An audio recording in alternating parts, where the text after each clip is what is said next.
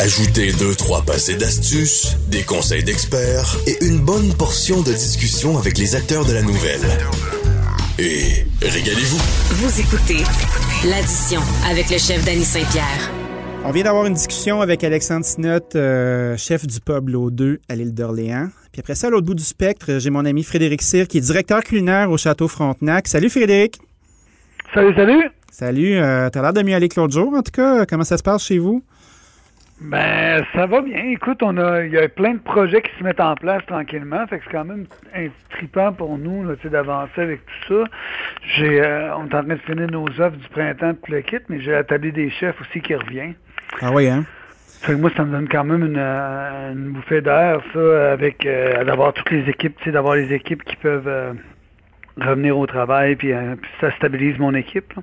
En plus, ben, ça nous fait un, un super, euh, une super façon de s'impliquer dans la communauté, puis de- dans cette crise-là qui touche encore beaucoup, beaucoup, beaucoup de monde. Ah, c'est clair. Parce que là, je veux pas, on vous a fermé euh, la semaine dernière, branle-bas de combat, les équipes avaient été reformées, les inventaires, euh, racheter du stock, euh, prendre le temps de reformer d'autres agences. Comment ça s'est passé chez vous? Ben, c'est sûr que la- la- pour nous, la fermeture, tu sais, ça n'a pas le même impact que chez un petit restaurateur qui euh, qui euh, qui a euh, qui, qui- qui va fermer du jour au lendemain, deux, trois fois dans le même temps. Comme on est une grosse structure, on c'est sûr que financièrement, on a les reins solides pour on est bien appuyés. Fait que ça, c'est le fun, puis ça, ça nous permet de, de se relancer puis de repartir autrement. Mais c'est sûr que c'est un casse-tête gigantesque pour tout le monde. hein. Tu sais, quand on arrive avec la avec, des- avec les contraintes, on a- déjà que quand on, quand on opère, on a des contraintes de nombre et de temps, là, tu sais, avec Oui. les couvre-feux, puis avec les nombres d'espace, puis de choses. C'est sûr que pour nous, euh, quand on a ouvert pour si peu de temps, avec euh, une, une possibilité de revenus réduite, puis tout le kit, ben, c'est pareil pour tous les restaurateurs. Tout le monde se retrouve à manger la moitié de son pain un peu euh, jour après jour. Là. Parce qu'on a beau dire que vous avez les reins solides, mais c'est quand même de l'argent en vieux péché. Qu'est-ce que ça représente un inventaire chez vous? Tu sais, quand on parle du FNB, du food and beverage, là, euh, dans une semaine normale, il y a combien d'argent qui est assis? Ah, c'est beaucoup. Écoute, je me tiens de te donner des chiffres exacts, là, mais tu sais, je veux dire, dans Ah, un mois, c'est plusieurs centaines de milliers de dollars, là, tu sais. C'est de l'argent, là. Puis ça, c'est du périssable. beaucoup, beaucoup je veux pas. sous, euh, ouais. C'est, du temps d'homme, c'est, du fric en Ouais. maudit, là. On a beau être riche, C'est là, aussi, aussi que ce qui est intéressant au château, puis c'est une chose qu'on oublie souvent, ben, ce qui est intéressant au château, c'est une grosse structure. Fait qu'à un moment donné, il y a beaucoup, beaucoup de choses qui se mettent en, en marche Oui. pour, euh, pour faire, pour assurer le succès, par exemple, de, des promotions de Pâques. Oui. On ouvre les restaurants, toutes les réservations, comment ça se prend. Il y en a une partie qui se font en ligne. Il y a plusieurs produits en même temps qui sont mis de l'avant pour cette promotion-là. Il va y avoir les restaurants, les brunchs, il va y avoir les boîtes to go, va avoir beaucoup, beaucoup de les boîtes pour apporter, euh, il va y avoir des offres spéciales pour Pâques qui vont être offertes à nos chambres, etc. Tout ça va se mettre en branle euh, petit à petit, euh, deux, trois mois à l'avance. À un moment donné, Pâques est le culminant, tu sais, euh, c'est la, la- le point culminant, culminant de tout ça. Là, tu sais. fait que c'est sûr que pour nous, être fermé trois jours après Pâques, avant Pâques, c'est comme deux mois et demi de travail qui sont euh, qui sont euh, qui, qui, qui, qui sont jetés à l'eau. C'est, sûr que pour tout le monde, ça a été ici un choc. Puis après ça, ben, on est reparti avec euh, qu'est-ce qu'on fait? C'est une grosse machine, fait que c'est une grosse machine à repartir aussi. Donc Ben oui. il faut euh, se mettre à y penser, dire ok, comment on travaille. Moi, j'avais la chance d'avoir la, la tablée des chefs qui était sur le point là, de revenir. On était dans un dernier préparatif. Fait que j'ai ça, comme je t'ai dit tantôt, qui se, qui se replace pour nous. Est-ce que tu as réussi à repasser ton de stock? Tu sais, euh, oui, oui, en général, j'ai pas mal. Ce que je fais, c'est que toutes les protéines, ben, on va les mettre sous vide, on va le faire ça. C'est sûr que tranquillement, je vais en écouler un peu à la cafétéria, je vais, je vais en donner, je vais en vendre à mon staff. est-ce que ce que je veux dire par là, là on parlait euh, il y a quelques secondes d'une grosse chaîne de Bessic qui débarque. Là. Tu t'es Oh, préparé pendant trois mois pour faire un parc qui a du bon sens. On parle de banquet, de salle de réception, de boîte pour emporter. Il y a un paquet de mécanismes qui sont là. Puis quand tu enlèves le trois quarts des mécanismes, veux, veux pas, tu es préparé pour des trucs. As-tu réussi à convertir ces ventes-là en, en boîte ou de conserver ces clients-là puis de faire cette- ces transactions-là? Non? Non, parce qu'un peu, un- une des difficultés qu'il y a avec ces ouvertures-là, puis ils sont, ils sont, je parle pas juste pour le château, je parle pour mes collègues aussi Oui. de la région, c'est que comme tous les gens s'attendaient à ce que les restaurants soient ouverts pour Pâques, parce qu'on le sait la dernière minute, mais tout le monde avait fait des réservations dans les restaurants pour bruncher et ces choses-là. Fait que nos ventes de boîtes ou toutes les autres choses qu'on avait fait à côté ont, d'autant diminué, si on veut. si j'avais 350 ou 400 réservations pour le brunch du dimanche, ben c'est sûr et certain que c'est 300 ou 400 couples ou personnes qui ont qui, qui, qui sont mes clients naturellement puis qui n'avaient pas acheté des boîtes, qui avaient décidé de venir chez nous en personne. Aïe, aïe, aïe. On a vu qu'il y a une grande vague de solidarité dans les médias sociaux, des restaurateurs qui, euh, justement, avaient fait des plans, avaient des réservations, et puis euh, qui ont réussi à ressortir leurs produits puis à le faire bouger. Est-ce que tu sens que, puisque vous êtes une plus grosse structure, euh, vous pouvez bénéficier, vous aussi, de ce genre de solidarité-là, où on se dit, bah, ils sont gros, eux autres, ils n'ont pas besoin de notre aide? Non, on a un peu cette solidarité-là aussi à travers nos boîtes, repas, ces choses-là qu'on va avoir. Nous, ça va être plus vers les fins de, la fin de semaine prochaine, ces choses-là.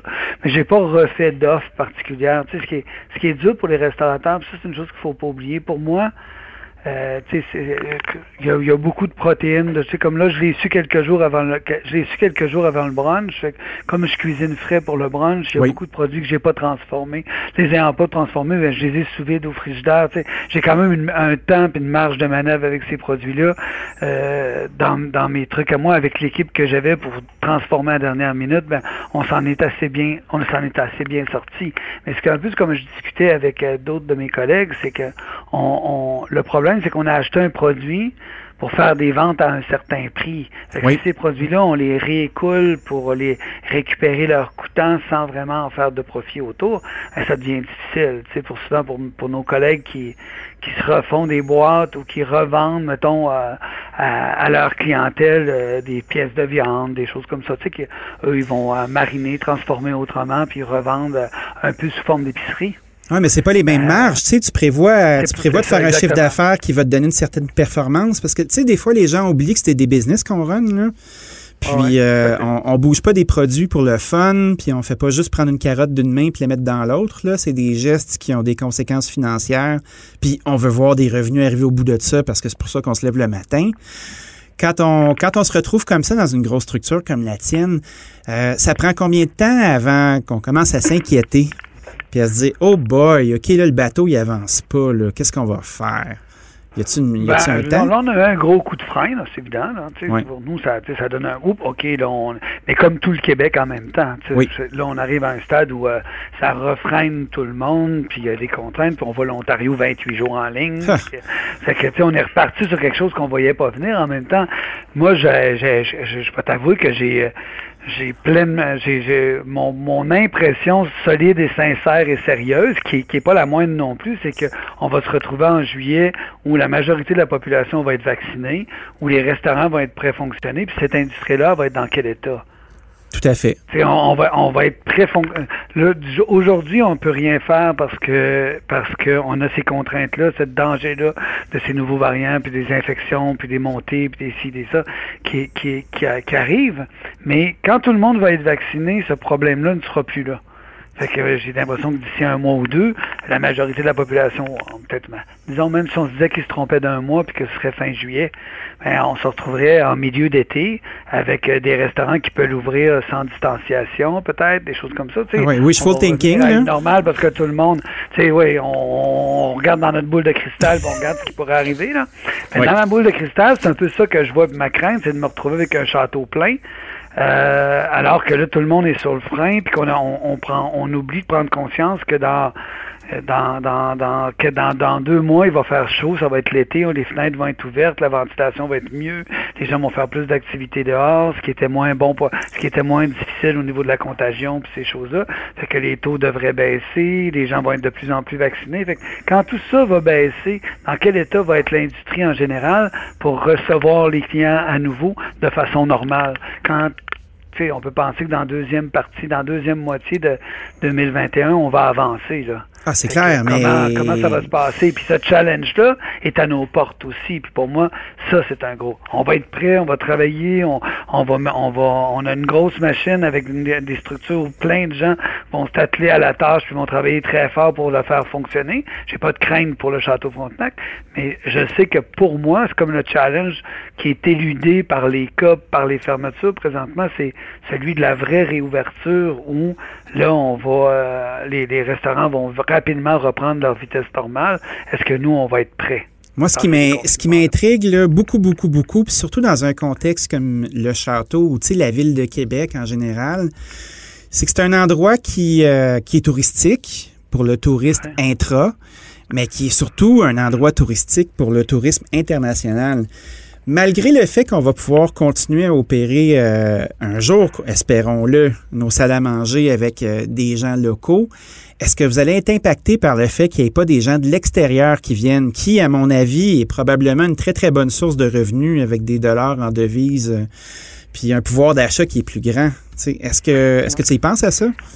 Ben, on y pense, mais en même temps, notre, clientèle internationale, nous, elle est, elle est sondée régulièrement par nos vendeurs qui les, euh, qui les, euh, qui les c'est même avec les, les, les, les tour operators, les, les grossistes en voyage, avec euh, avec euh, des gens, les différents secteurs de marchés commerciaux, là, les grandes compagnies pharmaceutiques, bon, euh, les, les, les, différentes régions de l'Amérique, parce qu'on on fait pas le tour, le tour du monde avec le château, mais on fait en Canada coast to coast, mm-hmm. d'une côte à l'autre, puis aux États-Unis, pareil, du nord au sud, du, de, de l'est à l'ouest, et les, les, les clients sont très sont prêts à revenir. Il s'agit d'ouvrir les portes. Il s'agit d'ouvrir les portes, d'où ma crainte que je te disais que pour moi, moi j'ai l'impression que quand on va pouvoir réouvrir, ben oui, il va falloir avoir quelques quelques curieux qui font les premiers pas, mais nous, dans le dans une fenêtre de 6 à 9 mois, on va avoir une hausse euh, une grosse, une forte hausse. Est-ce que tu sens que ça peut changer la façon de travailler? Tu sais, ces contraintes-là, parce qu'on se dit, OK, quand ça va repartir, dans quel état va être l'industrie? Est-ce que tu sens que c'est une belle occasion pour que l'industrie se pose des questions puis se dise, OK, est-ce qu'on est-ce qu'on est encore, encore capable de tout faire ce qu'on faisait auparavant ou on peut commencer à lâcher des morceaux? Que la clientèle va s'habituer à ça. Mais c'est ça, mais en même temps, c'est une bonne façon de poser la question de ce côté-là. Je pense que tout le monde se pose cette question-là. Est-ce qu'on est encore capable de tout faire? Mais je pense aussi qu'il faut se poser la question, est-ce qu'on a intérêt à ne pas être capable de tout faire? Est-ce que le savoir-faire prend pas un plus grand sens? Avec les difficultés d'approvisionnement qu'il y a eu, des choses comme ça, est-ce qu'on se demande pas, nous, euh, qu'est-ce que qu'est-ce que est-ce qu'on veut vraiment être dépendant de gens qui font de, de, de tierces parties qui nous offrent une partie du, du travail, ou est-ce que il faut euh, valoriser le savoir-faire, développer du savoir-faire chez soi, être capable de, de, prendre des produits plus bruts, les amener plus loin dans leur transformation? Ben, c'est comme une équation qui est particulière parce que de un, on a l'artisan, l'artisan qui parle, tu sais, puis on a le technicien puis le gestionnaire, tu sais, puis là, c'est une, conversation de trade qu'on a.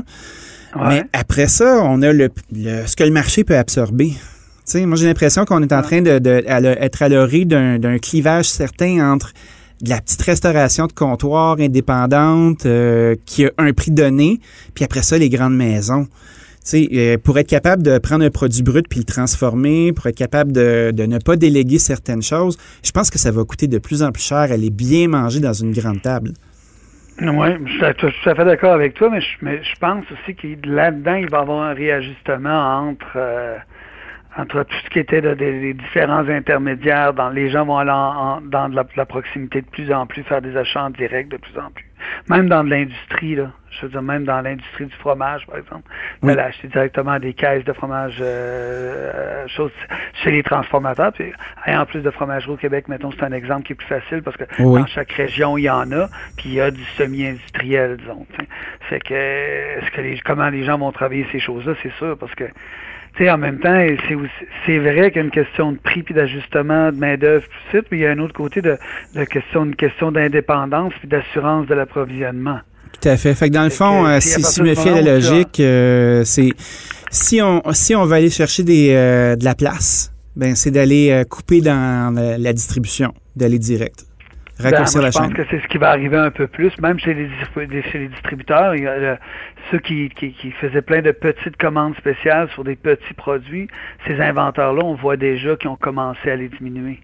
C'est clair. C'est que Hey, euh, commencé à diminuer beaucoup de petits produits, fait que ça change la donne, tu sais, sur le, sur la, en fait, le- l'enjeu est l'accès. Comment on va avoir accès à des produits transformés de qualité et tout ça, ou est-ce qu'il va falloir que nous, on les transforme? Tout ça, Puis ça, ça va avoir un impact sur le prix, ça va avoir un impact aussi sur les gens qu'on va faire travailler, puis leur savoir-faire, puis euh, leur niveau de compétence, tout ça. Fait que ça c'est beaucoup d'enjeux en même temps, cette, cette, ce, ce bouleversement-là de notre, euh, de notre, euh, de notre, notre métier. En tout cas, la boule de cristal euh, commence à être vraiment opaque.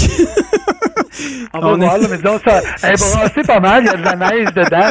C'est officiel. Mais va- En tout cas, euh, mais C'était passionnant de discuter avec toi, Fred, ce matin. Écoute, euh, toi puis moi, euh, on n'est pas une conversation prête de trouver la solution. là. fait que je te, je te laisse retourner à tes fourneaux puis à tes enjeux. Bon courage, mon ami. C'était vraiment intéressant. Merci beaucoup. À bientôt. À bientôt.